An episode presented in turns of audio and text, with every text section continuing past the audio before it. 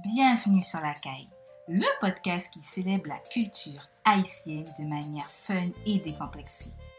Je suis Juliette. Ma mission Faire raconter la culture haïtienne par ceux qui la vivent et la font rayonner au quotidien afin de redécouvrir Haïti.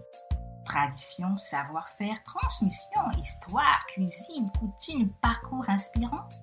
Installe-toi confortablement pour un décollage au cœur de la première République noire. Belle écoute!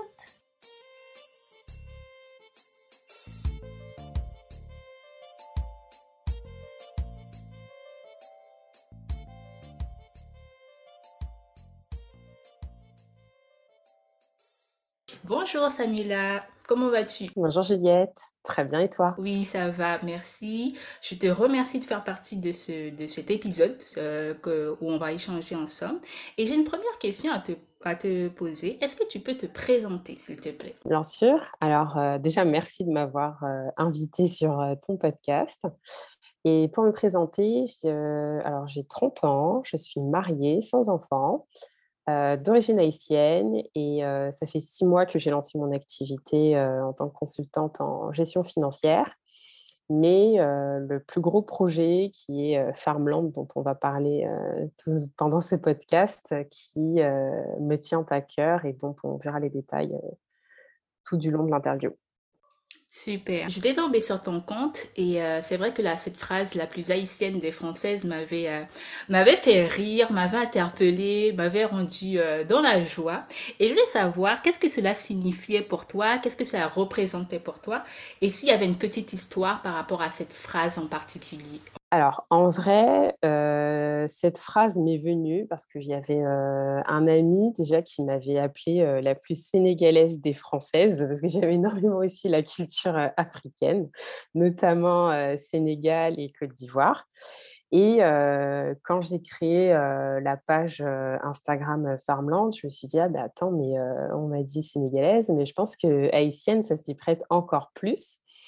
Et c'est vrai que bah, autour de cette phrase, ça énonce deux choses parce que bah, j'ai appris à grandir avec cette culture française parce qu'en fait, quand je suis née en France, je n'avais pas de papier français. J'étais née haïtienne. Donc, jusqu'à mes 13 ans, j'avais un passeport haïtien. Donc, du coup, c'était un peu compliqué parce que bah, j'ai grandi, je suis née en France, mais à côté de ça, je n'avais pas les papiers français. Et puis, à la maison, on avait toute la culture haïtienne. Et je me suis dit, bon, allez, ça va être la signature. Je trouve que ça, correspond très bien parce que quand je vais voir ma famille, je dis que je suis française, mais quand je vais voir d'autres personnes, je dis que je suis d'origine haïtienne. Waouh! Et tu dis que tu n'avais pas de papier français lorsque tu es né? C'était dû à un problème administratif ou c'est, euh, c'est, c'était dû à quoi? Sans rentrer dans les détails, bien évidemment. Oui, bien sûr. Euh, non, en fait, tout simplement, il y avait une loi qui était passée euh, juste avant ma naissance, en 1991, où on avait enlevé le droit du sol. Du coup, comme mes parents n'étaient pas français, bah, j'ai hérité de leur nationalité à eux, et, tout en étant née sur le territoire français. D'accord, waouh. Ok, super. Et est-ce que tu peux, de ton côté, nous, nous, nous raconter comment tu as grandi avec cette double culture, puisque tu es né en France et à la maison, il y avait la culture haïtienne. Comment tu as, déjà, comment euh, tes parents t'ont présenté la culture haïtienne, t'ont éduqué autour de, la culture haïtienne et comment toi, tu, en grandissant, tu as grandi avec les- cette double culture, aussi bien française que haïtienne? Comment ça s'est passé de ton côté? Alors, euh, de mon côté, ça a été un peu compliqué euh, parce que déjà, très rapidement, en fait, j'ai vu que j'avais les papiers haïtiens puisque depuis toute petite, euh, je voyage avec mes parents pour aller voir ma famille. Donc, je savais qu'il y avait déjà toutes les démarches administratives, de faire des demandes de visa pour aller aux États-Unis, etc. Et ensuite, pourtant, quand j'étais à l'école, bah, je voulais parfois faire un peu comme bah, mes amis français, mais forcément, ils n'ont pas la même culture. Donc, il y avait beaucoup de choses que je ne comprenais pas. Et puis, en grandissant, c'est vrai que alors, j'étais dans une dualité parce qu'à l'école, j'avais l'histoire, de la France qui ne racontait pas la même chose sur Haïti. De mon côté, à la maison, mes parents qui me racontaient la réelle histoire d'Haïti par rapport à la France. Donc, à un moment donné, je ne sais pas si on peut appeler ça un rejet, mais ça a été compliqué pour moi de choisir la nationalité française, puisque du coup, à 13 ans, j'avais appris à l'école qu'on pouvait faire la demande gratuitement, même avant les 18 ans. Et j'ai voulu garder les deux et on m'a dit que non, ce n'était pas possible. Donc, je pense que ça a été assez marquant parce que c'est à ce moment-là que je me suis rendu compte que je tenais quand même à ma nationalité haïtienne. Et je me suis dit, bon, on verra plus tard en grandissant parce qu'effectivement, pour l'instant, je ne vais pas en Haïti, je n'ai jamais été. Et c'est en France que je vis. Donc, si c'est pour me faciliter la vie, parce que je vois comment mes parents galèrent par rapport à leurs papiers qui ne sont pas français, et eh ben autant prendre pour l'instant la nationalité française et puis en grandissant, on verra plus tard. Mais c'est en grandissant que j'ai appris, on va dire, à aimer ma culture française et à réussir à combiner les deux, la culture haïtienne et la culture française. Et toi, si tu avais une définition aujourd'hui de cette de la culture haïtienne, tu dirais quoi? Si tu avais ta propre définition, te demandais ta propre définition, tu dirais toi? Ma propre définition, euh, bah, je dirais que la culture euh, haïtienne, elle est déjà très riche, très variée. Et euh, de ce que je peux voir, c'est que toute la génération de nos parents, ils sont, j'aime pas dire identiques, mais il y a tellement de codes qu'ils ont tous enregistrés. On a l'impression qu'ils ont le même mode d'emploi et qu'ils réagissent en tout cas pour aller un gros 70-80% de la même façon. Et c'est vrai que du coup, bah, j'arrive à m'y référer. C'est vraiment, culture haïtienne, c'est un repère. C'est vraiment un repère où là, je me dis, ah ouais, là, c'est comme à la maison, là, on va me comprendre. Et comme définition, en plus d'être riche, variée, je dirais qu'elle est aussi généreuse parce qu'elle est que dans le partage. En fait, ça a toujours été ça, de par mes parents, de par bah, toutes les autres personnes. Dès qu'ils savent que tu es haïtien, en fait, c'est tout de suite ah, on est frère ou on est sœur. Et il n'y a pas de. on ne cherche pas à savoir si tu as déjà été ou pas. C'est dès que tu es haïtien, bah, tu fais partie de la famille.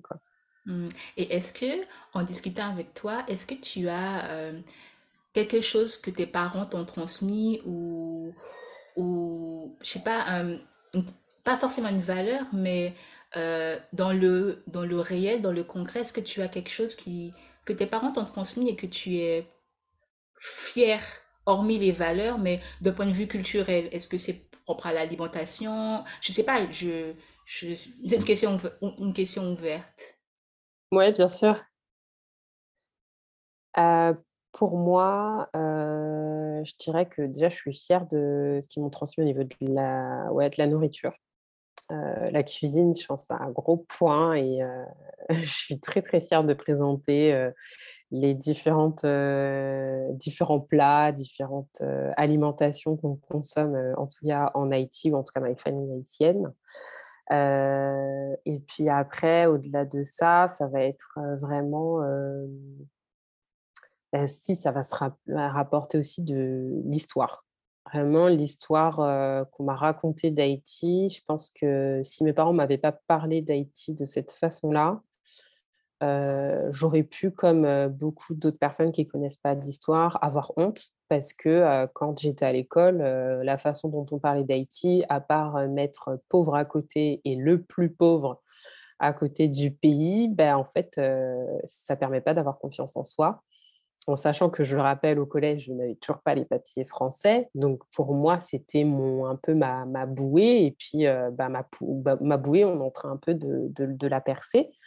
Et donc euh, c'est vrai que quand mes parents me racontaient l'histoire, j'étais plutôt fière, mais je ne savais pas encore comment l'exprimer euh, à cet âge-là. Mais c'est vrai que l'histoire et l'alimentation, ça a été les, les, deux choses dont je suis le plus fière, dont mes parents m'ont transmis. Euh, en dehors après de certaines valeurs. Et euh, quand tu parles de l'histoire, euh, ils, te racontaient des faits particuliers ou de manière générale leur connaissance personnelle de ce qu'ils avaient vécu ou pas? Et est-ce qu'ils intégraient aussi leur histoire, leur histoire par rapport à leur parcours? Bah, j'ai eu, j'ai eu tout. J'ai eu leur histoire, la façon dont ils ont grandi, vécu en Haïti, comment ils ont été à l'école, le choix de leurs études, mais j'ai aussi eu la partie histoire vraiment, histoire de la nation, qui parlait vraiment de l'indépendance d'Haïti, comment ça s'était fait, comment il y a eu des héros en fait en Haïti dont on ne parle pas absolument pas dans les livres d'histoire d'école française. Et là, je me suis dit, ah, ben, c'est bien, il n'y a, pas que, a pas que des héros en France ou dans les autres pays d'Europe, en fait, il y a aussi des héros en Haïti, que ce soit des hommes ou des femmes. Et mon père, je me souviens, enfin jusqu'à présent, hein, dès qu'il y a une personne haïtienne qui arrive à un très haut poste ou qui fait quelque chose d'assez hors du commun, bah, il m'envoie les articles, histoire de me dire, bah, regarde, il y a un tel qui a fait ça et il vient d'Haïti. voilà, donc lui, il est fier. Donc c'est vrai que quand il me racontait l'histoire, c'était vraiment cette histoire-là. Et puis aussi, ma mère m'a raconté également la, souffrance qu'ont dû endurer les Haïtiens en esclavage, c'est-à-dire qu'avant d'avoir eu cette indépendance, et d'aller la chercher, ils ont vraiment souffert pendant 400 ans. Et je pense que cette souffrance, elle me l'a tellement transmise que je la ressentais presque au moment de, ces récits. Waouh Et euh, pour rester sur le, sur, euh, justement sur euh, tes parents, qu'est-ce que tes parents, du coup, t'ont transmis tout à l'heure, on a parlé de, de l'histoire et de la, de, la, de la cuisine, mais qu'est-ce qu'ils t'ont transmis du côté des valeurs qui, euh, qui te portent aujourd'hui et, qui euh, et qui te permettent d'évoluer de, en tant qu'individu dans la société Quelles sont ces valeurs? Euh, alors, je dirais la bienveillance. Ça, c'est, je pense, c'est un trait de mon caractère. je pensais que c'était juste, on me décrivait souvent, oui, c'est elle est gentille, etc. Mais en fait, je me suis rendu compte en travaillant sur moi-même, en faisant pas mal de, de bilans de compétences, en allant parler aussi à des, à, un psychologue, ben en fait, la bienveillance, ça fait partie de moi. C'est comme ça que je suis. Je peux rien y changer. J'aime faire du bien autour de moi. J'aime j'aime mettre les gens à l'aise et surtout ben, leur poser le moins de complications possibles. Alors, ça a ses avantages et ses inconvénients, évidemment. Mais en tout cas, ça, c'est quelque chose que je, je tiens de, de, ma mère, qui, euh, elle est généreuse, mais euh, comme pas possible. Elle peut être, euh, elle a pu parfois être, ou en tout cas, je la ressentais parfois certainement dure pour certaines situations, mais alors, elle a le cœur sur la main. Ça, c'est d'ailleurs parfois trop. Maintenant, c'est moi qui lui dis, tu n'es pas obligée d'être aussi généreuse que ça. Mais c'est vraiment quelque chose qu'elle m'a toujours transmise depuis que je suis petite. Et puis la deuxième que je ne pensais pas avoir et que là j'ai pu expérimenter bah, depuis maintenant un an, c'est la résilience. Vraiment, mes parents, ils ont vécu tellement de choses, ils ont dû recommencer à zéro leur vie en arrivant ici. Et en fait, ils n'ont jamais baissé les bras, peu importe la situation, peu importe les obstacles qu'ils rencontraient dans la vie. Ils ont toujours fait face aux situations, ils se sont adaptés, ils sont sortis un peu plus grandis. Ma mère aime bien me raconter du coup, des fois, ces témoignages, quand elle rencontre un problème, que ce soit au travail ou avec une autre personne dans son entourage et comment du coup elle s'en sort derrière ça et j'ai pu l'expérimenter il y a un an quand j'ai quand perdu mon boulot du coup à mon travail.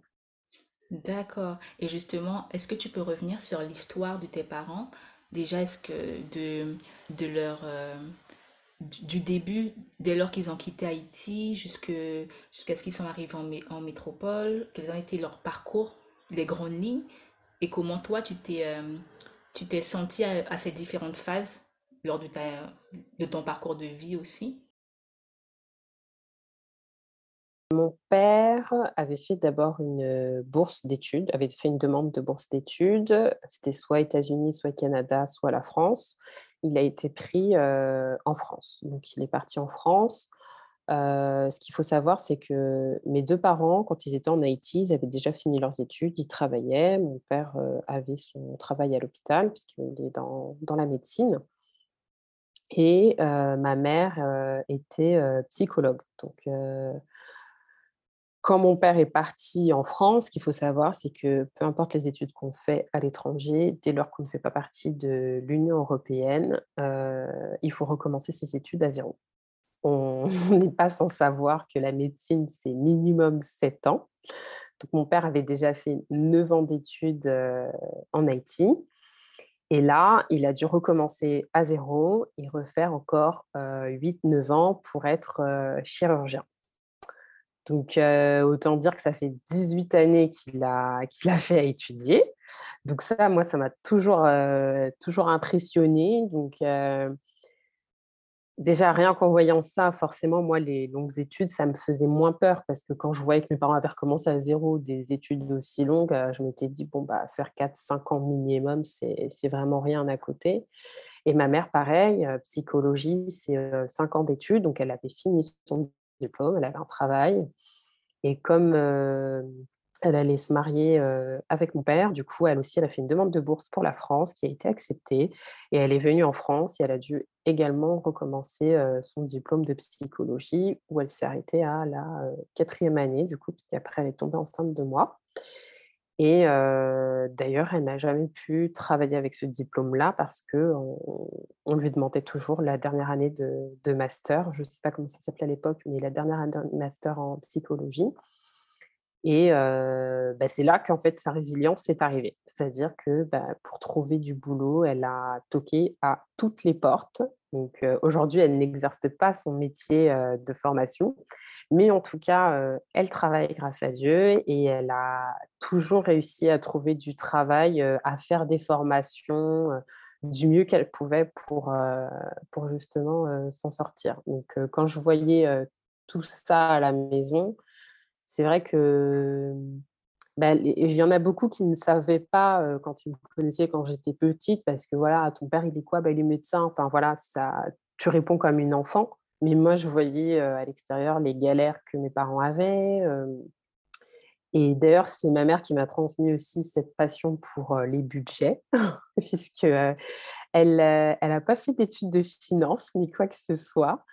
Mais elle m'expliquait depuis petite comment elle gérait son budget pour faire les courses, pour faire ceci, que oui, là, elle avait peut-être son salaire, là, elle avait peut-être les allocations parce qu'elle avait ma sœur et moi, mais il fallait toujours mettre de côté, toujours épargner, toujours faire attention, ne jamais être dans le rouge. Et d'ailleurs, elle me le dit jusqu'à aujourd'hui, elle n'a jamais été dans le rouge, peu importe la somme d'argent qu'elle recevait ou non d'ailleurs mais elle n'a jamais été dans le rouge. Donc, c'est elle qui m'a transmis aussi cet amour pour l'économie et le, budget et le fait de bien gérer son argent, chose que je pensais qui était naturelle chez tout le monde. Et en grandissant, je me suis rendu compte que non, ce n'était pas inné et que ce n'était pas forcément quelque chose que, dont tout le monde parlait. Mais ma mère n'a jamais eu de tabou au niveau de l'argent et du coup, elle m'a en quelque sorte, elle m'a appris à épargner et à mettre de côté dès mes premiers jobs, euh, dès mes premiers petits boulots. Elle me disait, bah, garde un petit peu, tu sais jamais, si tu veux t'acheter telle ou telle chose, au moins, euh, tu n'es pas dans le rouge.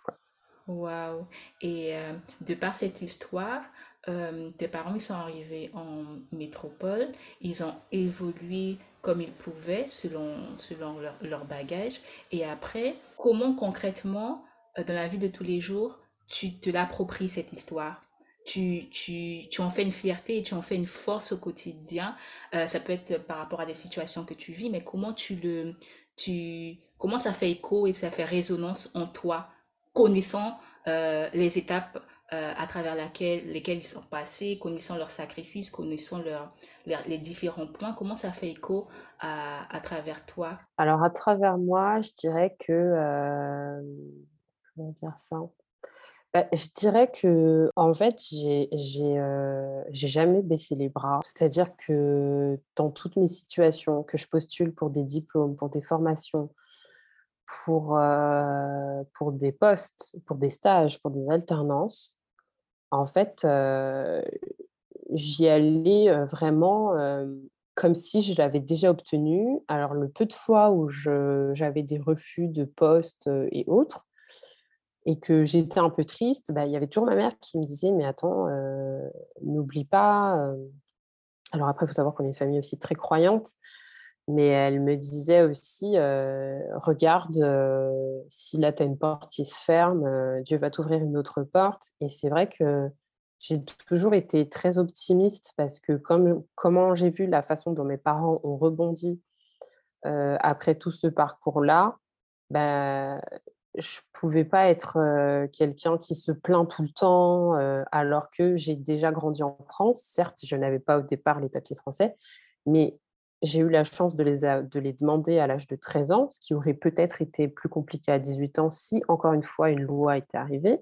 et du coup, bah, je prenais toutes les opportunités que j'avais pour, concrétiser mes objectifs. Donc, je suis rarement une personne qui se plaint si je me commence à me plaindre d'un boulot, admettons quand j'ai commencé à travailler après mes études ou pendant mon alternance, ben, en fait, je me disais, bah, on va arrêter de se plaindre et on va changer, tout simplement. On ne va pas se plaindre, on ne va pas subir la situation, on va changer.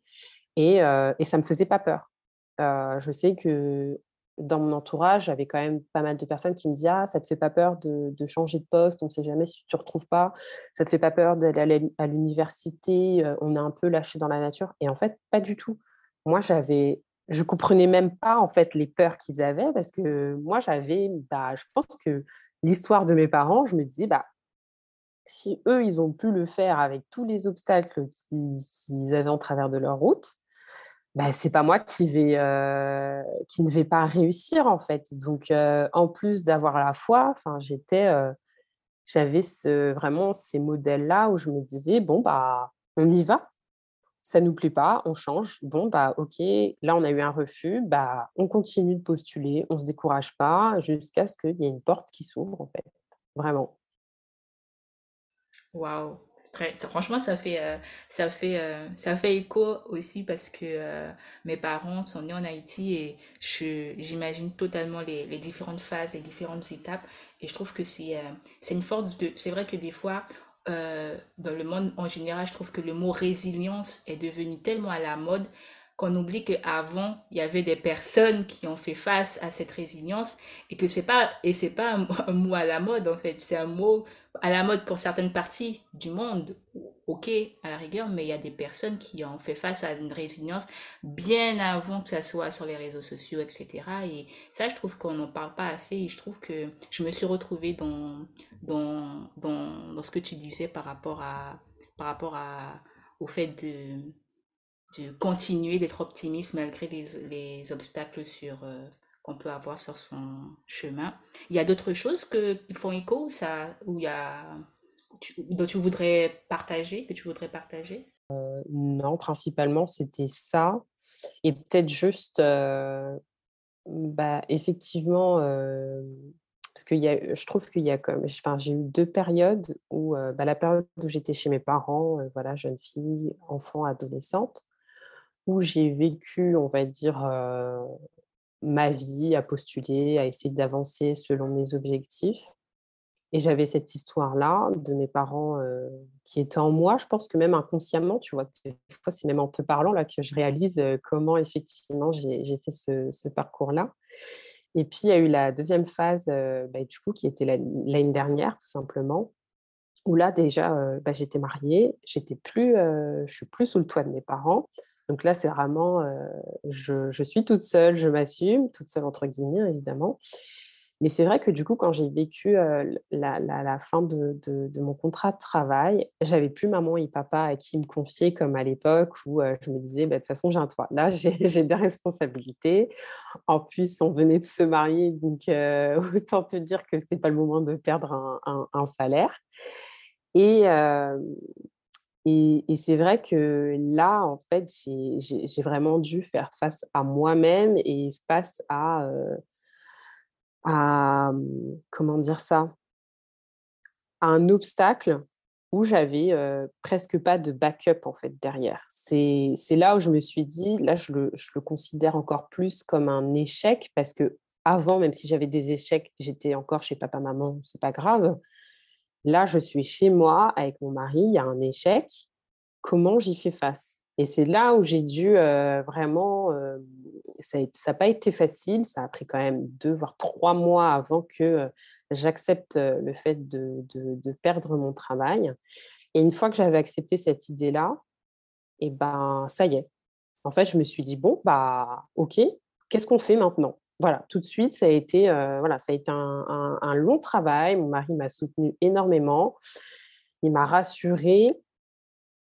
Et, j'en avais besoin et je me suis dit, bon, bah ok, ça y est, maintenant tu es face à toi-même. Qu'est-ce que tu fais dans cette situation-là? Il n'y a plus papa, il n'y a plus maman. Donc, tu es lancé, vas-y, fais ce que tu fais comme d'habitude, sauf que là, vraiment toute seule, et fais ce que tu fais de mieux. Waouh, waouh, c'est vraiment inspirant ce, ce, ton partage. L'histoire de tes parents a, comment dire, heureusement que tu as eu ces valeurs euh, de, de, au sein de ta famille, euh, de rebondir, de, de, ne pas lâcher, de résilience, comme on parlait tout à l'heure, parce que ça fait écho à l'événement que tu as, pu, que pu vivre et que, tu as pu euh, surpasser du coup. Exactement, exactement. Ouais, je pense que si j'avais pas eu ces valeurs-là, bah, je sais pas, peut-être que j'aurais passé plus de temps à ruminer et autres. Mais, mais en tout cas, moi, ça m'a pris aller de trois mois avant que je me dise c'est bon, j'accepte la décision et on va de l'avant en fait. On va de l'avant. Et ce qui est, ce qui est bien, c'est que lorsque tu t'es dit tu, ok, tu vas de l'avant, est-ce que des fois tu, tu, tu, penses à regarder en arrière en te disant bon machin, peut-être ou peut-être pas, ou est-ce que tu es véritablement lancé et que tu, tu, tu, as lancé, personne ne peut t'arrêter, entre guillemets? Oh ouais, moi je suis quelqu'un, euh, une fois que je suis passée à autre chose, euh, je, je fonce en fait. Je regarde même plus euh, derrière moi, sauf si c'est pour prendre, je sais pas, du positif. Mais en vrai, une fois que je suis lancée, c'est compliqué pour revenir sur ma décision. Hein, parce que ça veut dire, parce qu'une fois que je suis lancée, ça veut dire que j'ai bien pesé le pour et le contre. et qu'en fait, là, je me dis, en fait, c'est la bonne chose à faire et je vais le faire. Même si ça ne réussit pas tout de suite ou je me prends un mur. Mais en fait, à ce moment-là, j'ai besoin de le faire pour voir si vraiment ce dont à quoi je pense, c'est la bonne direction. Si ce n'est pas la bonne direction, bah, je me prends le mur et je prends une autre direction. Mais en tout cas, je ne retourne pas en arrière. D'accord. Du coup, je pense que ça fait une très belle euh, transition pour, pour, euh, pour, nous parler de, pour, pour, nous parler de ton projet parce que tu nous as parlé euh, des différentes étapes et de ces de, de, du cheminement que, que tu as pu passer et maintenant tu es lancé sur un nouveau projet en lien avec Haïti. Est-ce que tu peux le présenter? Est-ce que tu peux présenter ce projet qui te tient à cœur? Ouais, vraiment. Mais alors, ce projet, alors j'ai un peu commencé sur ma page Instagram à me livrer à cœur ouvert. On mettra, on, mettra en description de la, de, du podcast le lien vers ta page Instagram. D'accord. Ouais, voilà, comme ça, vous pourrez aussi lire les différentes étapes. dans les grandes lignes ou pas d'ailleurs.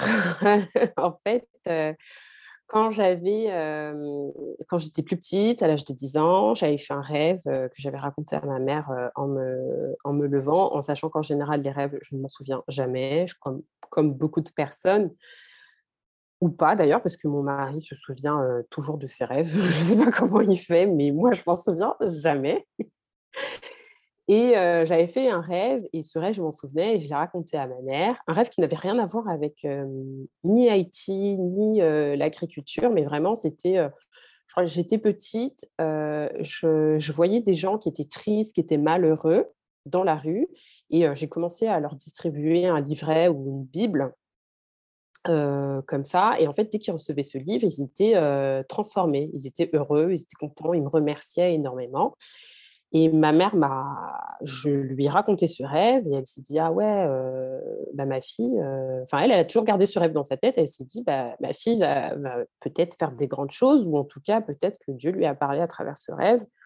On ne sait pas. Plus tard, en grandissant, ma mère un jour m'a re-raconté ce rêve-là et je lui dis, ah oui, oui, c'est vrai que ça me parle, ce rêve dont tu m'énonces, parce qu'effectivement, j'en ai le souvenir. C'est rare quand même de se souvenir d'un rêve des années plus tard. parce qu'elle aurait pu me le raconter et lui dire, bah non, je ne me rappelle plus. Mais là, je, je, m'en souviens concrètement et je lui dis effectivement, et c'est resté un peu dans un coin de ma tête et je me suis dit, peut-être que j'aurais un impact quelque part, je ne sais pas où, mais quelque part, je ne sais pas encore comment, ni quoi, ni de quelle manière.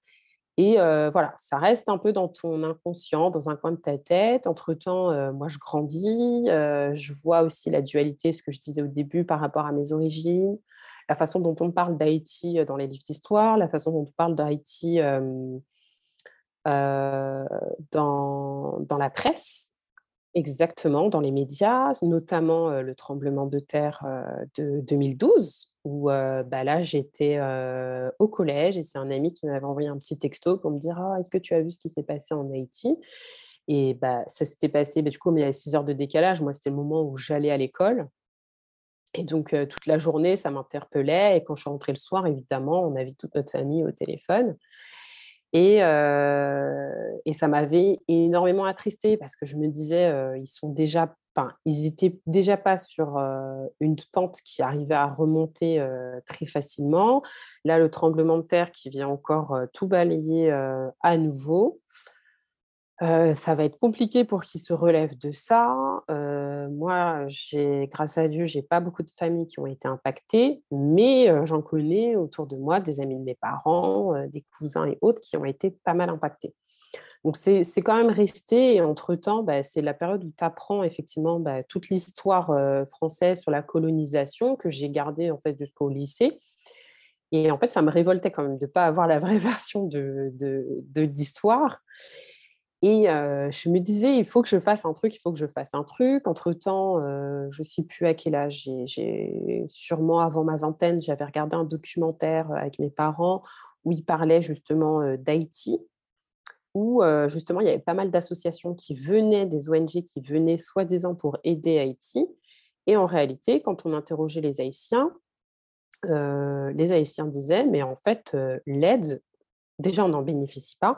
Et quand, soi-disant, on en bénéficie, on en bénéficie pas mal parce que toutes ces grandes personnes, toutes ces ONG ne nous demandent même pas ce dont on a besoin. Ça, c'est quelque chose qui m'a toujours interpellée. Je me suis dit, alors ça veut dire que moi, j'envoie mon argent et en réalité, les Haïtiens sur place n'en bénéficient pas. Certes, on leur construit des maisons de fortune, mais en fait, ce n'est pas de ça dont ils ont besoin.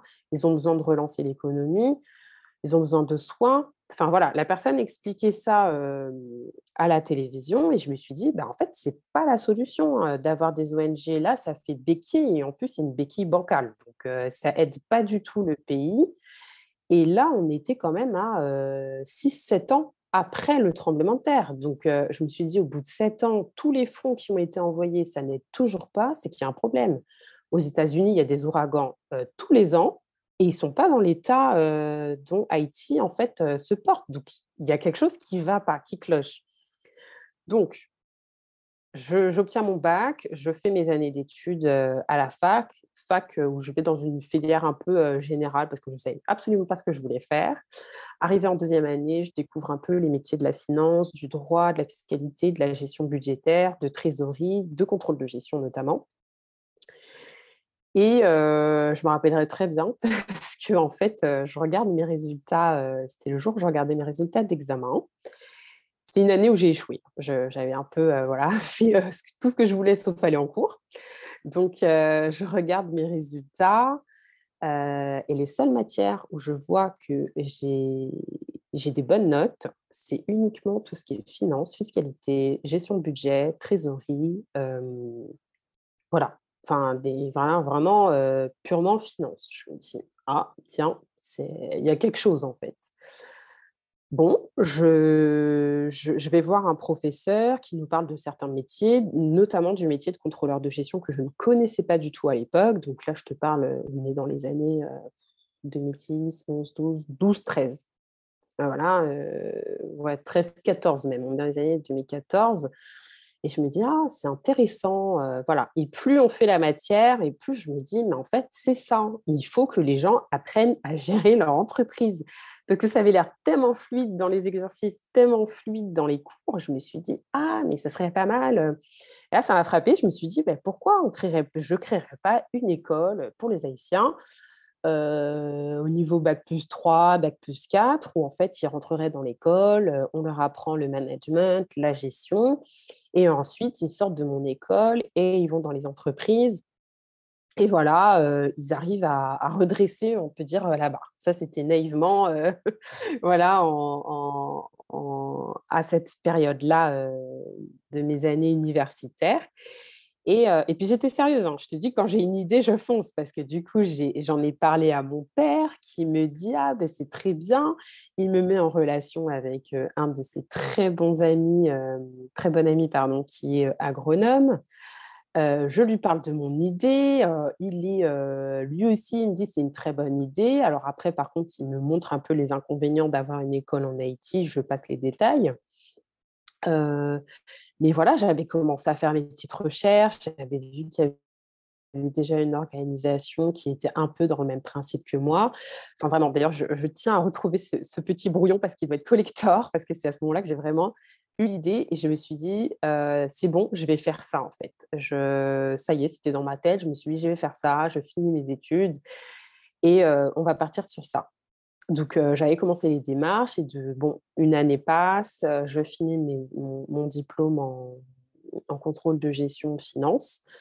je trouve un, boulot, parce que du coup, j'avais fait en alternance et je me dis, bon, il me faudra peut-être 4-5 ans pour me faire la main, vraiment savoir comment on gère une entreprise, parce que voilà, je ne peux pas me lancer comme ça donc voilà, je, fais mes années de, contrôleur de gestion dans différentes boîtes. Dès que ça me plaît plus ou que j'ai déjà fait le tour, je change.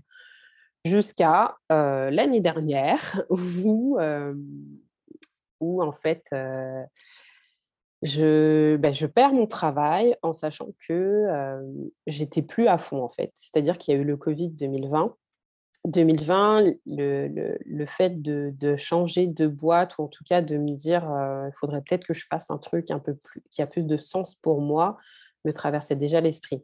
Sauf que 2020, c'est aussi l'année où j'avais intégré cette fameuse nouvelle boîte. Je me suis dit, bon, je me, je me laisse un an ou deux. Et au bout d'un an ou deux, on verra l'expérience que j'avais prise. Parce que j'avais un objectif bien précis et c'est pour ça que j'avais changé de mes anciennes boîtes. Voilà. Là aussi, la particularité que j'ai, c'est que quand je rentre dans une boîte, si je vois que ça me correspond, je me mets, on un timer. Et je sais qu'une fois le timer arrivé, je prends une décision, je reste ou je, je, pars. Donc à chaque fois, ça a fonctionné comme ça. Celle-là, bizarrement, j'avais mis un timer long, mais j'avais un peu hésité j'étais pas très sûre de moi au niveau de, de, cette boîte. Le Covid est passé par là et je me suis dit, bon, faire des chiffres pour des boîtes qui sont même pas à moi, ou je ne sais même pas quelle est la valeur en fait ajoutée que j'apporte, ça me correspond plus trop. Mais comme j'ai besoin d'apprendre un peu plus, bon, allez, je me laisse encore un an et demi, deux ans. Et finalement, ça a été deux ans et demi et c'est eux qui ont pris la décision. Euh, qui a été quand même euh, difficile parce que cette fois, c'est pas moi qui ai choisi en fait. Ça, voilà, c'est pas moi qui ai choisi. Donc là, j'étais en mode bon, bah maintenant on me met dos au mur. Qu'est-ce que je fais? Voilà, le processus a été euh, trois mois de réflexion de leur part, de ma part, et puis je me suis dit bon, j'accepte la rupture conventionnelle et et j'osais quand même pas en reprendre mon projet d'Haïti. J'ai voilà, fait un petit bilan de compétences. J'en ai parlé à ma conseillère à ce moment-là. Et cette fameuse conseillère, elle commence à me dire Mais si, si, si, allez-y, si c'est votre rêve, allez-y, allez-y, allez-y à fond. Je me dis Bon, bah, ce n'est pas un rêve commun comme tout le monde pourrait avoir. Là, c'est même plus de 360 degrés qu'on fait, c'est le double. Donc, elle me lance, elle m'encourage, elle me dit, et puis au fur et à mesure des séances avec elle, elle me dit, mais si, mais en tout cas, la façon dont vous en parlez, on sent que vous êtes passionné. Enfin, je vois le changement en fait. dès que vous parlez d'Haïti, il y a quelque chose qui se passe. Je me dis, bon, bah, allez, je vais suivre mon instinct, je vais suivre aussi son instinct à elle et je vais me lancer. Donc, je me suis dit, OK, je pars sur ce projet-là. je commence à faire appel à une autre, consultante qui m'aide en fait à mettre un plan d'action en place parce que du coup, le projet était encore flou. C'est-à-dire qu'avec ma conseillère en bilan de compétences, c'était je veux avoir un impact en Haïti. je ne sais pas encore de quelle façon, de quelle façon mais aujourd'hui, les compétences que j'ai, c'est de la gestion, c'est du contrôle de gestion, c'est de la finance, qu'est-ce que je peux faire? Et donc, l'idée, c'était d'aller un peu frapper à toutes les portes des personnes qui ont déjà mis les pieds en Haïti ou qui sont haïtiens et de leur proposer mon aide, que ce soit en termes d'association, etc. Mais j'avais toujours ma petite idée de vouloir quand même créer quelque chose à moi, même si je prenais un peu d'expérience avec les autres, ce qui n'est pas, ce qui n'est pas plus mal. Et au fur et à mesure, bon, je trouve pas beaucoup de portes parce que malheureusement, les informations qui concernent Haïti sont soit obsolètes, soit ben, on a toujours la même presse, les mêmes médias, donc ça a été assez compliqué. Mais je me décourageais pas. En fait, j'avais un objectif, je me suis dit, il faut que j'y arrive. Je repense à cette consultante dont une connaissance m'avait parlé ou avait fait la promotion sur les réseaux sociaux. Et je me dis, bah, tiens, écoute, ça coûte rien, je vais l'appeler et on verra ce que ça, ce que ça donnera. Donc, je l'appelle et elle est encore plus enthousiaste que moi. Je me dis, bon. Du coup, je suis pas en train de, je suis pas en train de vendre quelque chose au vent. Ça a l'air de parler à tout un chacun. Donc, tant mieux. Donc, on fait une première séance ensemble et elle a encore plus d'idées que moi. C'est-à-dire que quand je dis elle a encore plus d'idées que moi, c'est qu'elle arrive à éclaircir tout ce dont je, je voulais mettre en place. Et euh, alors, par contre, l'idée de ferme, comment je l'ai trouvée? Je pense que j'ai, je lui ai seulement dit que je voulais quelque chose en rapport avec l'agriculture et la matière première parce que je sais qu'en Haïti, c'est la première richesse du pays. Donc, je ne voulais pas partir dans quelque chose de trop technologique et qui fasse vraiment purement français. Je veux vraiment prendre quelque chose qui correspond aussi au peuple haïtien, qui puisse leur parler. Donc, les terres, c'est vraiment, que c'est la ressource numéro un, même si tout le monde n'en tire pas profit encore. Mais je me suis dit, moi, je veux rester proche du peuple, donc allez, je veux que ce soit dans l'agriculture, matières premières, etc. Et cette fameuse consultante m'a m'a vraiment aiguillée, elle m'a créé un plan d'action, où aller chercher, etc. Et donc le projet serait de faire une ferme pédagogique où je formerais des jeunes haïtiens. Pour l'instant, le profil, c'est vraiment les jeunes haïtiens qui ont déjà quand même obtenu leur bac, donc, et donc du coup des majeurs. Après, on verra pour les mineurs, mais en tout cas, pour l'instant, l'objectif, c'est vraiment de cibler les Haïtiens majeurs qui ont déjà leur bac. Après, peu importe leur niveau d'études, ils viendraient sur cette ferme où il y aurait une personne qui leur apprendrait bah, la permaculture ou en tout cas une technique agricole qui soit vraiment préservatrice de l'environnement et qui devienne rentable. et les produits de cette ferme seraient vendus sur une boutique qui serait sur place donc, du coup, les clients de cette boutique, ça peut être toutes les personnes aux alentours, les restaurateurs, les hôtels, enfin, tous ceux qui ont besoin d'avoir justement des, fruits et légumes à disposition sans avoir besoin de faire des kilomètres et des kilomètres pour s'en procurer. Et dans la formation, elle inclurait du coup la formation agricole. Ceux qui ne sont pas intéressés par la formation agricole pourraient faire aussi une formation en commerce, parce que du coup, il y aurait une boutique à gérer, une formation en logistique, parce que logistique aussi, c'est toute une autre partie en backup qu'on ne visualise pas, mais qui est tout aussi importante. Et puis, exactement, et puis aussi combiner pour faire une formation en entrepreneuriat, voilà, qui, qui, serait mise en place, parce que du coup, je pars du principe que ce projet-là est vraiment un projet d'entrepreneuriat. Et puis à terme, si la ferme fonctionne bien, qu'on a bien de rendement, qu'on arrive à avoir des élèves de manière régulière, l'idée serait de, créer comme un écologe où on ferait de l'agrotourisme et les personnes viendraient dormir sur place, se détendre, découvrir bah, la nourriture haïtienne avec les fruits et légumes qui seraient produits dans ce fameux jardin ou dans cette fameuse ferme. Tu nous fais rêver là, tu nous fais rêver là. Il faut parce que moi j'en rêve. Hein. Donc, du coup, voilà. Et puis, il y aurait un partenariat avec des guides touristiques qui feraient visiter, du coup, les alentours d'Haïti ou les lieux emblématiques avec un chauffeur. voilà. du coup, ça serait vraiment création d'emplois à gogo. Mais le plus important, c'est que quand les élèves arrivent dans cette ferme-là, qu'ils puissent repartir avec, du coup, cette formation et qu'ils puissent, bah, s'ils ont un bout de terrain chez eux, ils reproduisent exactement la même chose et ils pourraient vendre leurs fruits et légumes, en même temps subvenir à leurs besoins parce que du coup, ils auraient à disposition des fruits et légumes sur place. Et du coup, ça créerait de l'économie. Je réfléchis encore à un moyen de comment ils pourraient avoir accès au terrain ou légaliser. Mais voilà, ça, c'est des choses qui, se mettent en place, je pense, au fur et à mesure. Mais l'idée du projet serait là. Et ma ferme serait vraiment un projet pilote donc, je montre comment faire et ensuite je vous lance. Et surtout, ce serait un incubateur parce que ça créerait de l'emploi au niveau social, économique. Et voilà, il y a encore pas mal de projets parce que si la ferme pouvait accueillir aussi des séminaires, des classes d'école pour visiter, un peu voir comment ça se passe, faire des expositions, faire des événements culturels tout au long de l'année selon les dates, comme la fête du drapeau haïtien, faire aussi un festival de musique et autres, on pourrait mettre effectivement la ferme à disposition pour qu'ils puissent effectuer ce genre de d'événements dans cet espace-là. Donc en plus d'être un projet pilote économique, ça serait aussi un lieu de vie sociale et de rencontre entre tous. Voilà. du coup, tu nous as, ça, fait rêver déjà.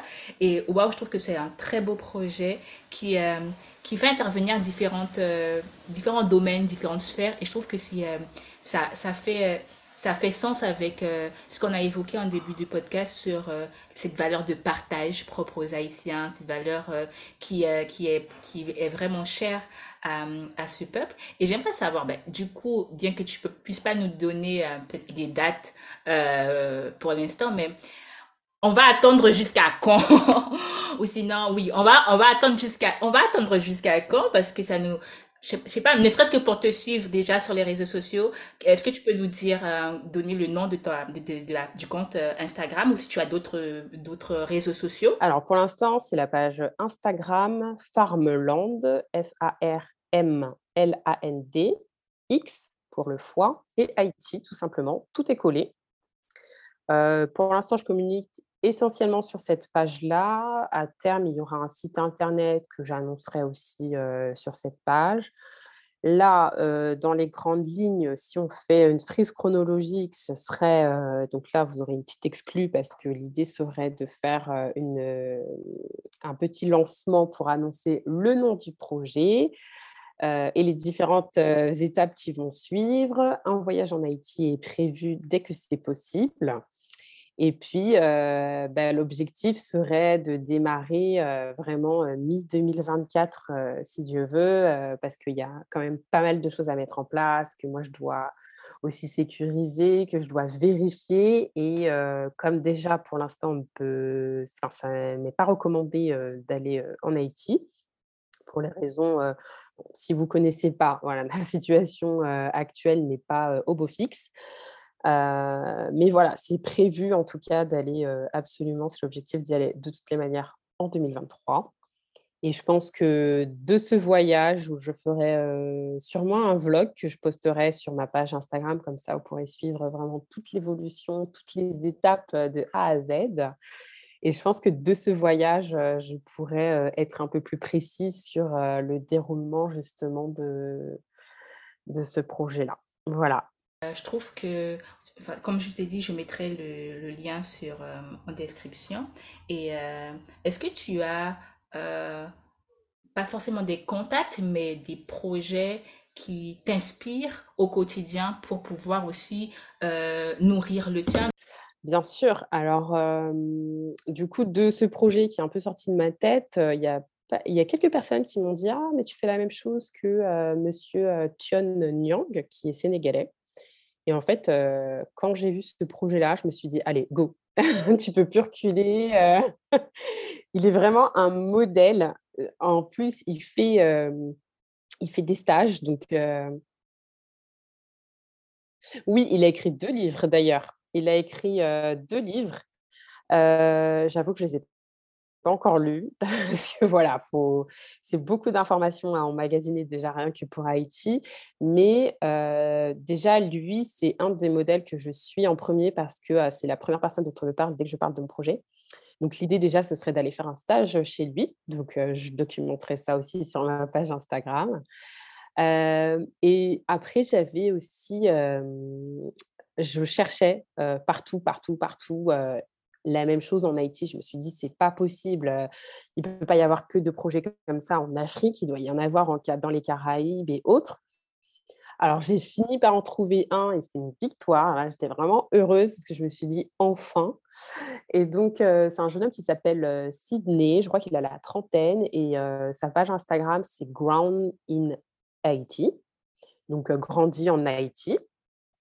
Et je ne connais pas bien son histoire parce qu'il ne documente pas beaucoup, mais il me semble qu'il a grandi aux États-Unis, puis ensuite qu'il est revenu en Haïti. Et là, en fait, il a une ferme où il, aimerait justement combattre tout ce qui est déforestation. Et il veut replanter, en gros, des arbres, dire tout ce qui est pousser tout ce qui est fruits et légumes voilà, donc il documente un petit peu. J'ai eu la chance de pouvoir communiquer avec lui par mail et pareil, il, m'a, il a bien accepté que je vienne faire un stage chez lui, donc j'ai hâte parce qu'il est à Jacmel. Donc j'ai hâte d'aller là-bas pour faire ce, ce, fameux stage.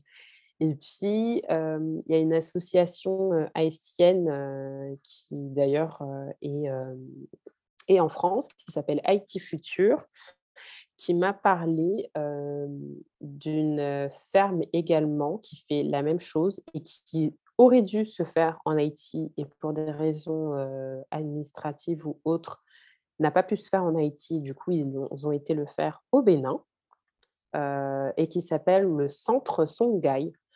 Donc eux, j'ai vu qu'ils postent pas beaucoup, mais ils ont un site internet. Donc si tu veux, on mettra en description ces différents modèles de ferme. Exactement. Et je crois qu'eux aussi font des stages. Donc voilà, donc là, le goal de 2023-2024, c'est d'aller un peu partout, faire toutes ces fermes pour un peu voir comment ça se comment ça se fait, comment ils ont vraiment leur poser toutes les questions, quels sont les obstacles, les inconvénients, les avantages, etc. Parce que bah, venant déjà de la ville, d'Europe, euh, du monde de la finance, je n'ai vraiment aucune idée de ce qui se passe en agriculture. Donc c'est vraiment un monde tout nouveau, mais euh, que, j'ai hâte en fait euh, de découvrir par curiosité vraiment parce que c'est bah, un peu le, le, cœur de mon projet. Et même si ce n'est pas moi qui vais faire toutes ces formations, dans mon projet, j'aime bien savoir aussi ce que je, propose comme service, comme offre. Je trouve ça toujours intéressant et, et, du coup, voilà, ce serait l'objectif d'aller découvrir tout ça par moi-même avant de pouvoir proposer ça à d'autres d'autres personnes. Waouh Alors en tout cas, on t'encourage tous et, euh, et euh, on a hâte d'avoir des nouvelles au fur et à mesure euh, du projet. Et je pense que on a hâte, bah oui, de, de, de, voir ce que tu vas documenter, les, les, avancées, les voyages. Et je pense que bah, quand ce sera officiel, on, on, se fera un plaisir de le partager, de le relayer, de, de faire ce qu'il faudra pour. Et donc du coup, on arrive presque à la fin de notre, de notre temps. Euh, et hein, il y avait une question bonus. Je sais pas si tu l'as vu, mais mais cette question, c'est la, est la suivante. Imagine que tu es une ambassadrice de la culture haïtienne et que tu as quelques minutes pour la promouvoir.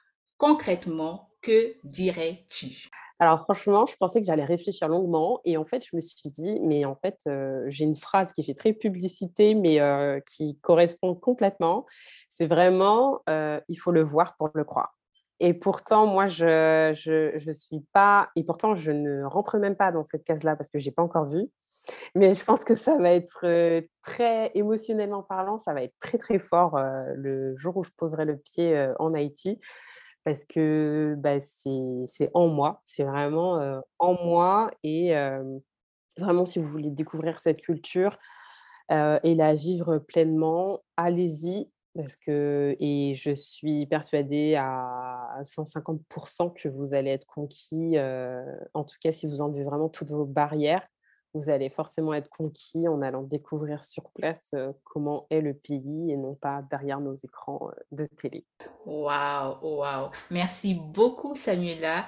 Ce fut un plaisir d'avoir échangé avec toi et un échange riche, authentique comme on les aime Et je te remercie et je te souhaite de belles choses pour, pour la suite de ton projet. Plaisir partagé. Merci beaucoup, Juliette, en tout cas, pour cette interview. Voilà, ça me permet d'en parler un peu plus à cœur ouvert. Et en fait, plus j'avance et plus je suis convaincue qu'il faut que j'aille dans cette direction. Waouh, avec plaisir.